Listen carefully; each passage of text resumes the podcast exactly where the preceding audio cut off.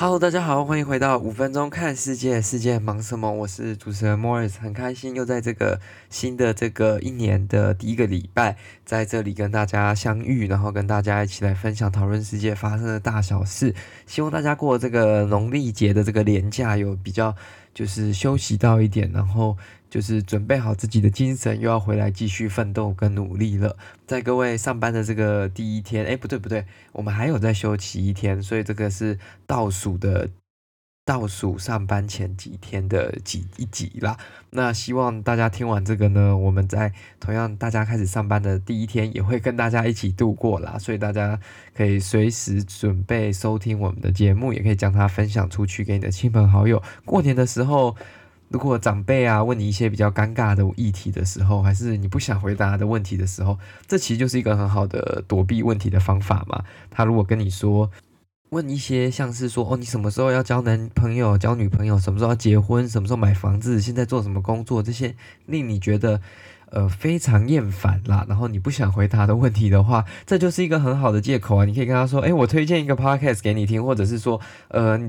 那个叔叔阿姨，你知道现在缅甸正在发生的什么事情吗？这样搞不好你会让他们更对你有兴趣，或对你所做的这个话题有兴趣了。同时间也让你避开了你不想谈的话题。他搞不好会觉得说，哇，你变得有知识水准，还是说你变得更博学多闻了？搞不好。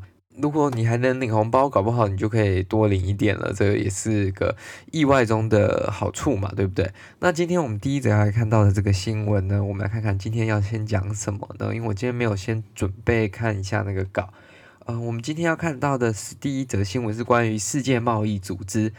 那这个 World Trade Organization，在这个疫情的当中，我们比较常讲到的是所谓的世卫组织嘛，就是我们的 World Health Organization。那这个组织，不管是从它的呃秘书长，就是 Secretary General 那个谭德赛先生，到它的整个架构跟运作的模式，这个我们今天先放在旁边不做讨论了，因为我相信。支持 WHO 的人会有他的说法，不支持的也会有他的说法。那我们最重要的就是要理性的去沟通这些不同的看法跟意见啦。那我们今天要看到的是，也是联合国下面的一个组织，叫做 World Trade Organization，就是我们所说的世界贸易组织。那我们是其中的一个会员国之一，我们是以台澎金马的这个特别关税区在里面是一个会员这样子。那今天跟我们本身比较没有那么关系，是比较像是它组织性的改变啦。因为这种世界型的组织啊，通常它的领导人或者是说就是干事长、理事长，应该说秘书长啦 （Secretary General） 都是由各国的代表去推派出来的嘛。那就像现在我们刚所提到的这个世界卫生组织 WHO 的理事长、干事长谭德赛先生呢，他是伊索比亚的这个卫生代表。那同时间因为被大家推派，他就会担任联合国。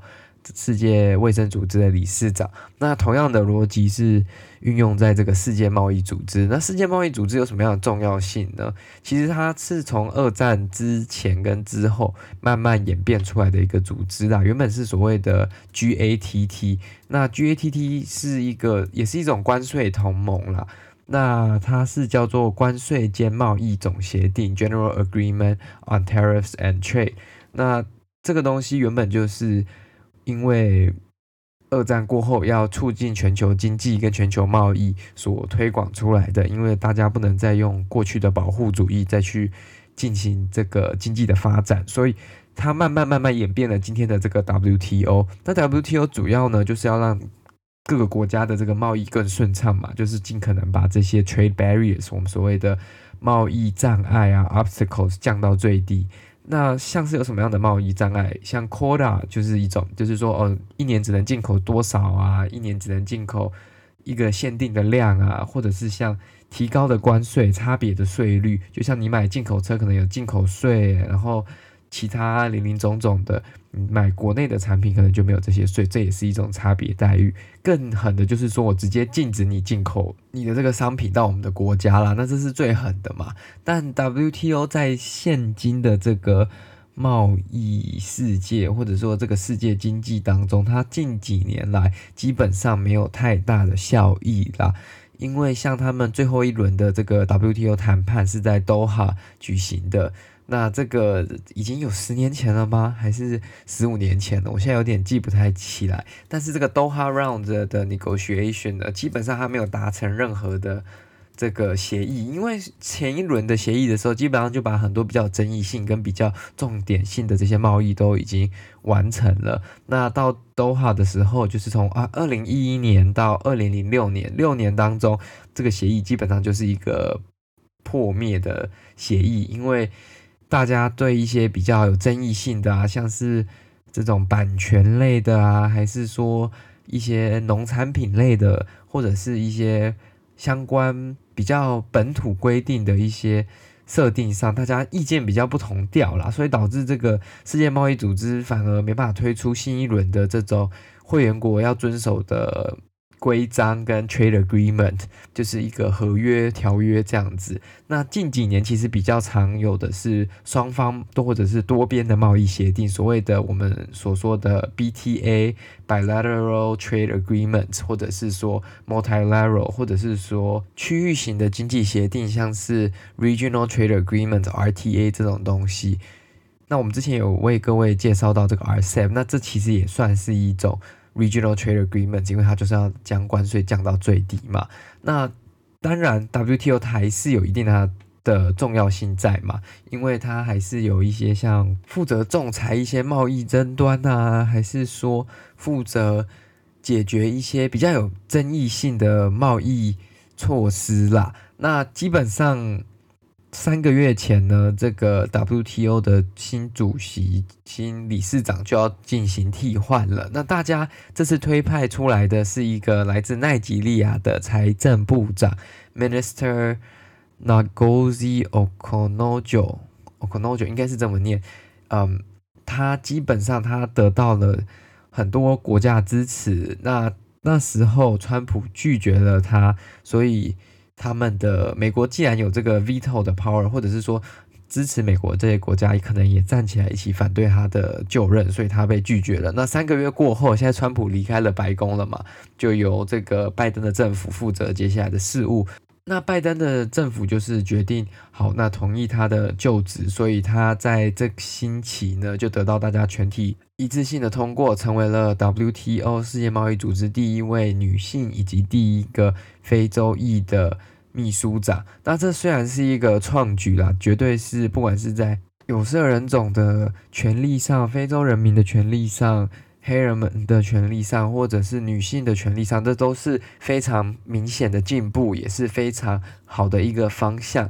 但是，这个比较有一点令人担忧的是说，这个东西会不会又是被某一些国家在暗中操控而推派出来的人选？他会不会在某一些比较世界影响力大的议题当中去选择哪一方？我觉得这个是要考虑的。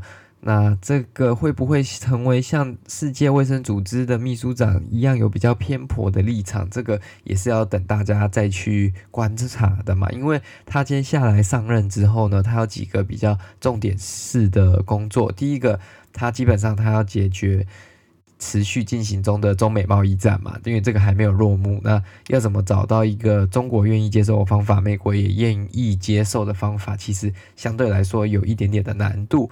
那第二个呢，就是他要去让各个国家把这个贸易的这些规范尽量降低嘛，因为其实，在疫情过后，其实各个国家不管是比较保守的，还是比较开放的，都有一点点保护主义的重新烧起来的那种感觉啦，所以各个国家的贸易限制其实是越来越多的。那这个就。必须是他要解决的，也要让全球可以恢复像过去的经济嘛。因为疫情感觉还要一段时间才能慢慢的舒缓。那我还是觉得要该跟各位讲一下，说之前为什么美国会拒绝他啦。那当初川普的这个政府是说，因为他没有这个相对的贸易经验，跟他的这个对手就是南韩的代表比起来，他们会比较支持南韩这边的代表，因为他是做财政相关的，没有跟。贸易直接有关系，但是他个人是出来反驳说，哦，他其实有更多更好的经验，那他在哈佛的训练也非常的扎实等等的，基本上他看起来算是一个比较没有那么有争议性的人物啦，因为谭德赛本身在他自己的国家 Ethiopia 呢，当时就有非常多的争议的。那这个这位女士看起来，她比起谭德赛，至少在她的国家当中，她的 reputation，她的名誉跟名声是比较好的。那就希望它能对这个全球贸易带来更好的帮助跟成长啊！但是坦白说，现在这种跨国性的大型组织，它的效益跟效率基本上是非常的低的，所以它会不会有什么样的改变，或者是多大的影响？这点我觉得就是大家也不用太期望太高啦，因为。不是他的问题，但是这就是一个跨国性组织，这种全球世界组织的一个弊端，就是它非常的没有效率，然后要消耗很大的资源。但是同时间，我觉得我们需要观望的是说，这个对我们台湾会有什么样的影响？这个对整个台湾的经济、贸易、出口、进口会有什么样的影响？这是值得大家可以去观望的啦。那希望它是不会过度的偏颇某一方，或者是说某一个区域。那这样子对全球的经济跟贸易会是比较有正面帮助的。好的，那这就是年假最后一天所为各位分享的这则新闻，相对来说比较沉重一点点，但是我觉得这个是对我们相对来说是有一点点相关的啦。毕竟台湾是个出口大国，很多人的。